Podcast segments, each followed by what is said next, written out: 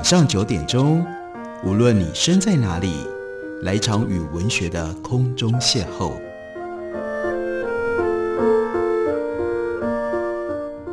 杨照谈书，邀您一同遨游文学世界，认识古今中外的经典之作。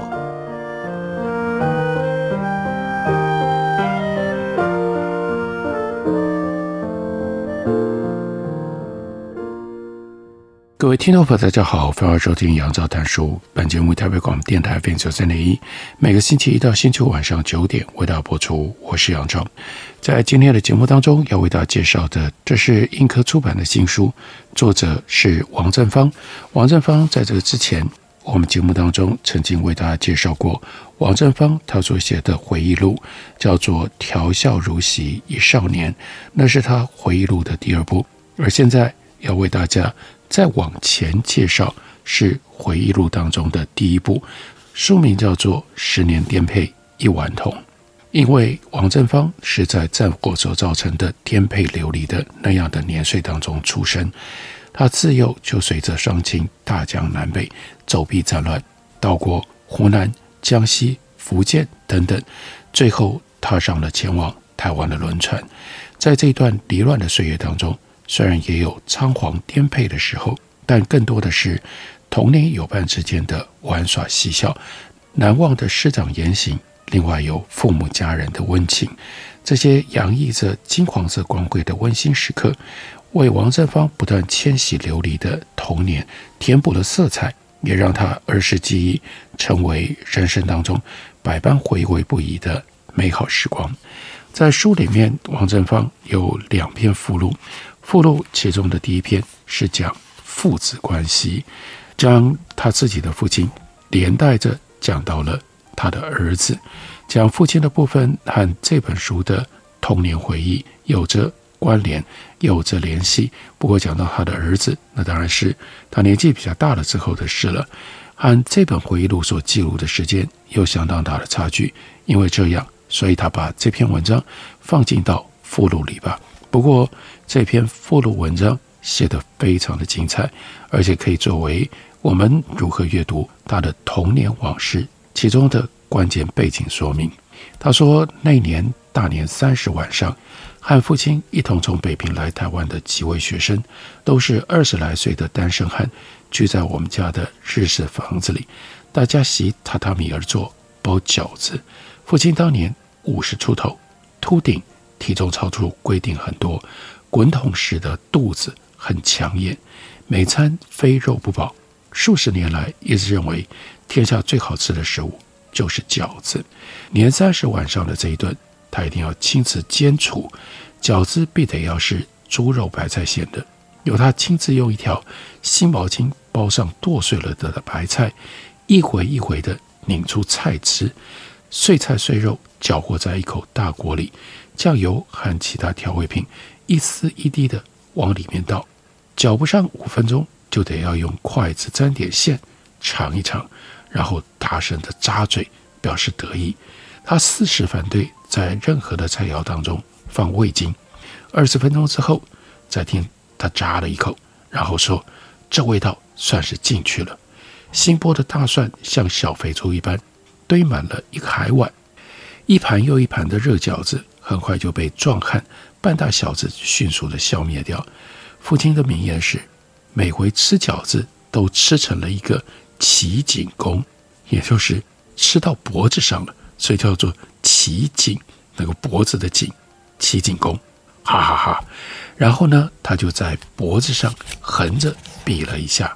在那个年月，父亲的食量和身量都甚红，照例吃完饺子。就要喝饺子汤，父亲颇不雅的大声喝了一口非常烫的饺子汤，然后就说：“好啊，原汤化原食嘛。”可是吃完油条该喝什么呢？呵呵呵，意思是说，如果照这个原则的话，吃完油条那要喝油啊。以前每个年三十晚上都是这么过的，吃完饺子就听父亲和他的学生们讲北平的故事，还有一些老笑话，挺热闹的。上了初中之后，我渐渐对自己的老爸有几分不太佩服。首先是他的仪表，原本就不够修长，不忌口之余，体态日益臃肿，再加上他不很注重穿着，外面不时弄出一些笑话来。有一次陪他坐公共汽车，从他那一件过于肥大的西装里，竟然缓缓地掉出一只铁丝衣架来。大热天吃饭，他总是在肩头搭上一条灰不溜丢的毛巾，不时的用来擦额头或者是腋下的汗，还念念有词啊：“哇，这是古之汗淋功也。”那汗淋指的是汗水淋漓呀。他说最怕。还是跟他一起上中华路摊店上去买东西，这一路的讨价还价，为时没完没了。一块钱能争得面红耳赤，更使出浑身解数，讨教性讲义气。一旦听出对方说话的口音，约莫是长江以北来的，他立刻就能够攀上个老乡。于是禁烟泡茶，重新讨价还价起来。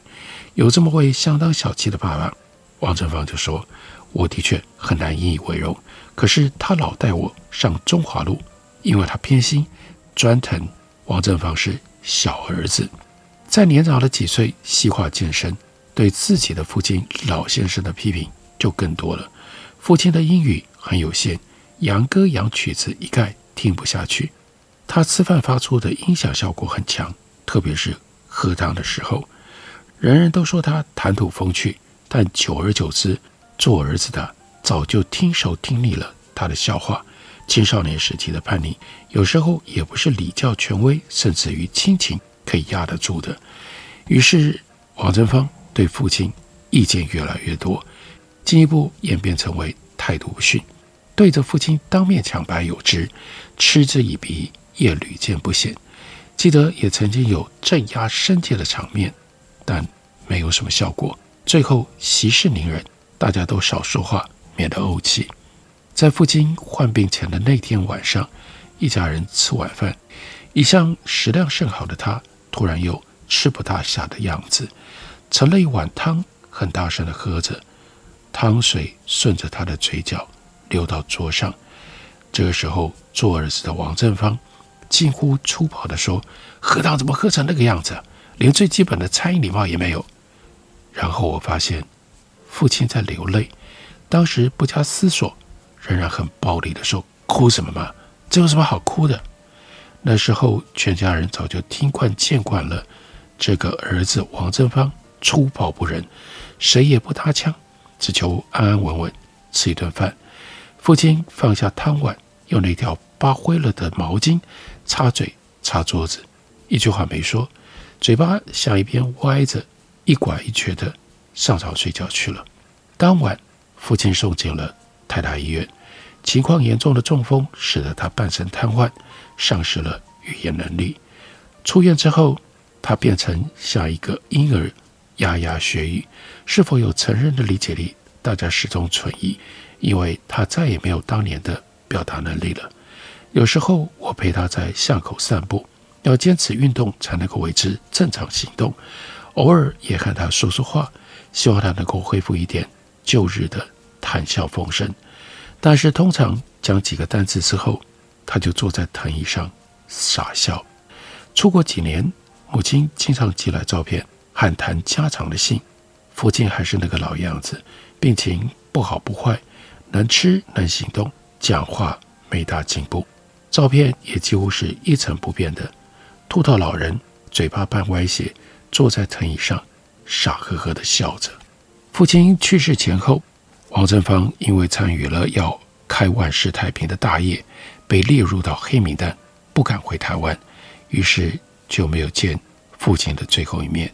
事隔今年，一想起那天晚上我在餐桌上的暴言恶语，心中总会耿耿不能释怀，既自以无比又无助的愧疚。或许父亲当时根本没有听见我说什么，或许他中风以后记忆力丧失太半。完全不记得这回事了，更也许他在心里呵呵一笑，说了一句：“这小子今天又撞上邪了，来这儿跟我犯浑呢。”我老是这么希望，希望他确实就是这么想的，希望他就这么忘记了，但是这是一个永远得不到证实的希望。看这篇，在回忆当中，当然有很多关于父亲的部分。和这篇附录在内容上相关联的是，书里面另外写到了爸爸对语言的运用有独到之处，随口就能够说出成腔成调、押韵上口的句子来。我们兄弟俩精力充沛，满屋子跑，那时候都还是小孩，爸爸会开心的来一句。欢蹦乱跳瞎胡闹，上海买不到。遇上哥俩吵架，爸爸就说：“哥哥弟弟要和和气气。”通常我们还在纠缠不清，爸爸又说：“这是哪儿跟哪儿啊？蓝裤衩别闹了。”另外绕口令是家常便饭，请客就来上一句：“大花碗底下扣着大欢的活蛤蟆，长虫围着砖堆转，转完了砖堆钻砖堆。”歇后语更是他的特长。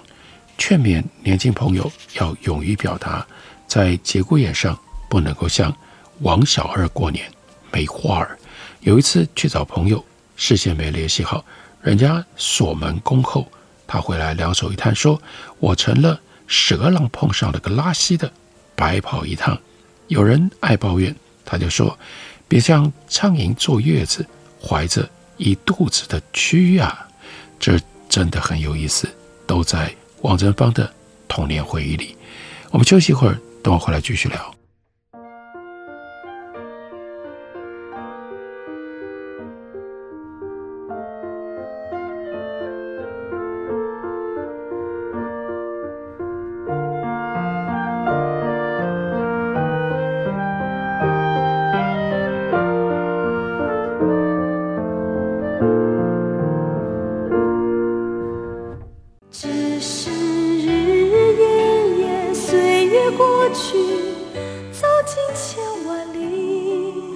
台北好声音尽在台北广播电台 FM 九三点一 AM 一一三四，陪伴您的幸福好时光。大家好，我是郑怡。轻轻叹息，只想告诉你，没有爱情的地方，没有天。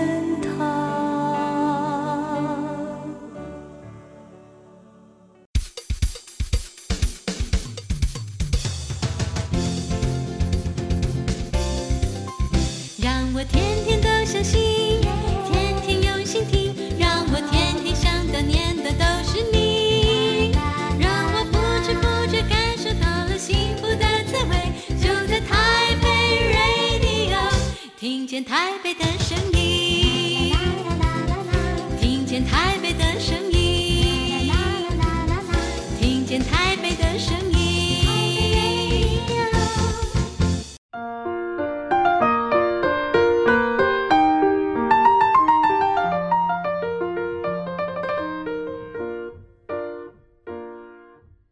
感谢你继续收听《杨照谈书》。本节目为台北广播电台 FM 九三点一，每个星期一到星期五晚上九点，为大家播出到九点半。今天为大家介绍的，这是印刻出版的新书，王振芳他的回忆录《十年颠沛一顽童》。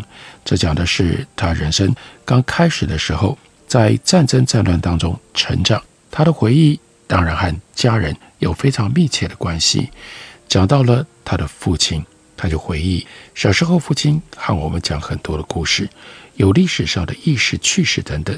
他认为中国的历史太多帝王的起居处，渊源来自于集权统治，古代皇帝唯我独尊，前呼后拥，一举一动都要列入记载，那还不过瘾。平常又有一个官员或者是太监负责赞礼，皇上做每一件事，那位赞礼人就得大声地喊出来，譬如起驾。上朝更衣用膳，万岁爷小姐将毕，太监估计时间差不多了，就喊着摔，有提醒的意思。老爸毕业自北京师范大学国文系之后，在中华大词典编纂处当编辑，瞒着爷爷偷偷去广州，加入了国民革命军北伐，担任军团司令部的文书官，经历过龙潭战役。他多次讲起龙潭之战决定性的那一夜，军阀孙传芳出其不意挥兵攻打驻扎在南京附近的革命军第一军团，北伐军寡不敌众，战况不利。他们在军团司令部接电话、发电报，焦躁地等候前线传来的消息。爸爸就模仿那个口音说：“整个晚上就听电话里司令官李宗仁用他的广西腔，用广西官话喊‘压配，压配，继续压配，压配’。那其实讲的是压迫。结果呢，孙长芳的部队压迫过来了，司令部急忙撤守。要不是白崇禧的部队及时赶到支援，那天晚上大家都要去。”阎罗王的殿下报到喽。老实讲，听老爸讲这一段北伐军反败为胜的故事，哥儿们都觉得挺失望的。怎么没有枪林弹雨、冲锋杀敌场景，就只有一群人在司令部里接电话、发电报呢？父亲是部队里的文官，从来没有真正使用过刀枪，也不懂指挥作战、抗战军心。父亲第二次投笔从戎。担任抗日第三战区中校教官，负责赣东地区的士兵教育、抗日宣传工作。爸爸经常不在家，那时候我们年纪太小，也不知道他每天在忙什么。但是最喜欢听他讲翻山越岭打毒蛇，听见老虎在不远处吼叫的故事。父亲在东南战区的某一个广播电台，每个礼拜都有节目，到底是什么？到底是什么节目？我们一直也没听到过，因为学校里没有收音机，收音机是高级设备，重要的机构才能够配到一台。抗战时期的通讯设备简陋原始，人力发电，以踩脚踏车的方式驱动发电机。广播电台设在近郊的一座山顶上，在山上架起天线来，让讯息远传。上广播节目就得要到山顶去做现场直播，山路不好走，有些地方。根本没有路，遇上天雨路滑，一不小心会连滚带爬摔下山去。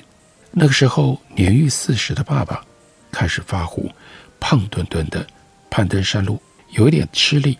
有一次他独自去广播电台，到半夜才回到家。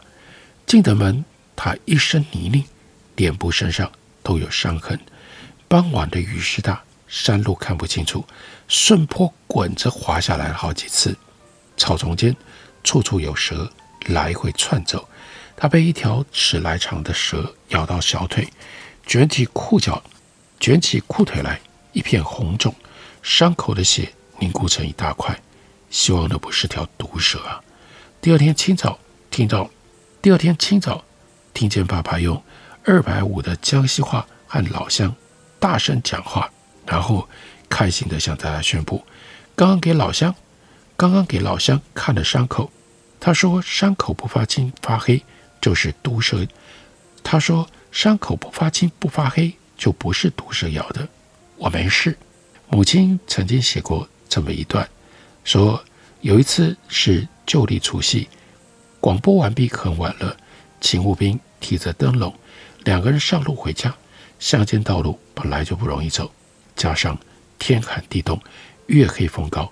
泥土石块高低不平，途中还必须经过一处乱葬岗，他们就在里面转来转去，找不到出路，一直到晨曦三唱，天色渐明，才认出道路，回到学校，天已大亮。勤务就说：“教官，您真胆子大，我都吓得心里扑通扑通的跳呢。”你还在有说有笑的，他就笑着说：“人不要怕鬼啊，鬼才怕人呢。”因为人有正气，朋友送给朋友送给他一条，朋友送给他一根结实的竹杖，三尺长，有小臂那样的粗细，杖头自然的做弯曲状，像蛇头，杖尾以铜圈子套住，用它来驱蛇打蛇，很顺手，就变成了父亲日后登山的必备工具。那位朋友在上面刻写了一首诗，王振芳。多年之后，记得全诗里有一句叫“挥杖横扫五千军”，嗯，确实很符合爸爸当年意气风发的那股气势。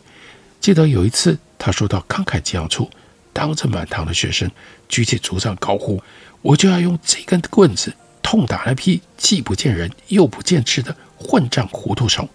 有一回，父亲差点撞上了山中的母老虎，这故事也听过许多遍了。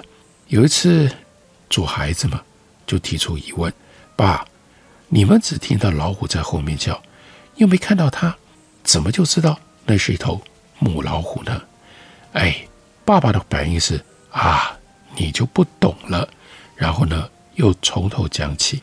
那天太阳下山的晚，凉凉的，一路哼着梆子腔，乘着风下山，一点都不累。走在前面的勤务兵突然紧张地说：“我闻到气味，有气味，什么气味？老老虎？哪来的老虎？没看到啊！高处的一堆树丛，枝叶微微浮动着。我朝着那个方向高声念，京戏道牌。”那边响又是何方神圣，来将通明啊！一会儿传回来的还真是一阵低沉的虎吼声，吓坏人了。我们拼命跑，身后的虎吼连续不断，幸好越来越远，他没追上来。老虎的吼声最为特别，频率低，但厚重有力，传得很远，震得人头，震得人心，乱颤悠，直哆嗦。后来，当地的老乡说，那次肯定是吵到了带虎崽子的母老虎了。做母亲的嫌我们讨厌，就吼了几声赶人。老虎如果真的要吃人，是会先躲在树丛里，一声不响地等着，突然窜出来攻击，那时候人就逃不掉了。小孩儿子呢，就问爸爸：如果真的老虎跳出来咬你，你就用手枪打死它吗？爸爸说。大概不行，我呢不太会玩那个玩意儿，对手枪操弄起来不熟悉啊。儿子就继续说：“那你就像武松一样，拿棍子拳头把他打死。”呃，爸爸就很诚实的说：“恐怕也不行，我没有武二爷的一身好武艺。”爸爸就只会说：“山东铁板快书，武松过景阳关那一段。”好了，爸爸再说一次。武松打虎吧，老爸拿起了一根筷子敲打茶几，那就是快速的鼓点子，最终发出了哐起里哐，哐起里哐，哐起里哐起里哐这种声音，那是伴奏，然后再以纯正的山东鲁西口音开讲，上台来一概的闲谈不交代，安这就拉开了当年的书半章。前回表的是文武古迹潮流笑谈第五才子的《水浒传》，咱们。还有两段紧接上，论听来代表哪一个？回门来就不要武松武天罡。话说那武二爷喝了十八碗上好的酒，决决烈烈上了景阳冈，凉风一吹。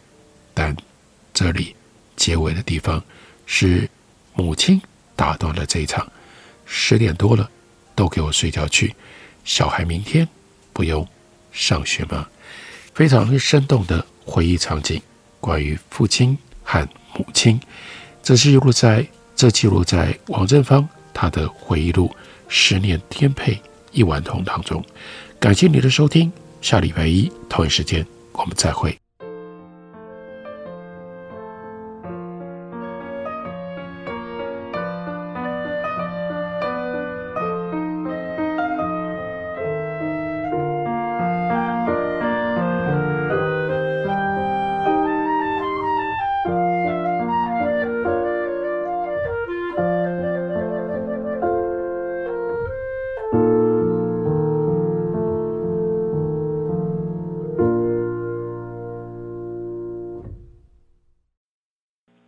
拨的电话无法接听，请稍后再拨。The number you have dialed is not available. 好想找人说说话哦。我在开会，等下打给你呢。需要的时候，怎么你们都不在身边？一九二五依旧爱我，卫福部二十四小时安心专线一直都在。生活没有过不了的难关珍惜生命拥抱希望。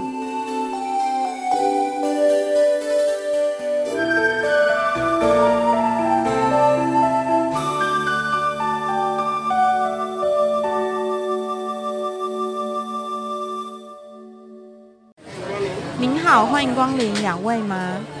两双塑胶筷子两个塑胶碗。我要一杯大冰呢。先生你的饮料好喽一支吸管，一个塑胶杯，一个塑胶杯膜，一个塑胶袋。每年有八百万公吨的塑胶垃圾进入海洋，影响到生态环境与海底生物的生存。不再使用一次性塑胶用品，减速爱地球，从你我做起。哎、欸，我等一下顺路载你回去。不好吧？你刚刚有喝哎、欸？哦，我还很清醒呢，只喝一点点而已，我又没醉。哎、欸，不行啦，现在酒驾被抓到啊，连乘客都会一起被罚哎。啊？没错，酒驾新规定，酒后驾车初犯提高罚还金额，最高受罚两万元，同车乘客也会一起受罚，最终罚到三千元。喝酒不开车，开车不喝酒。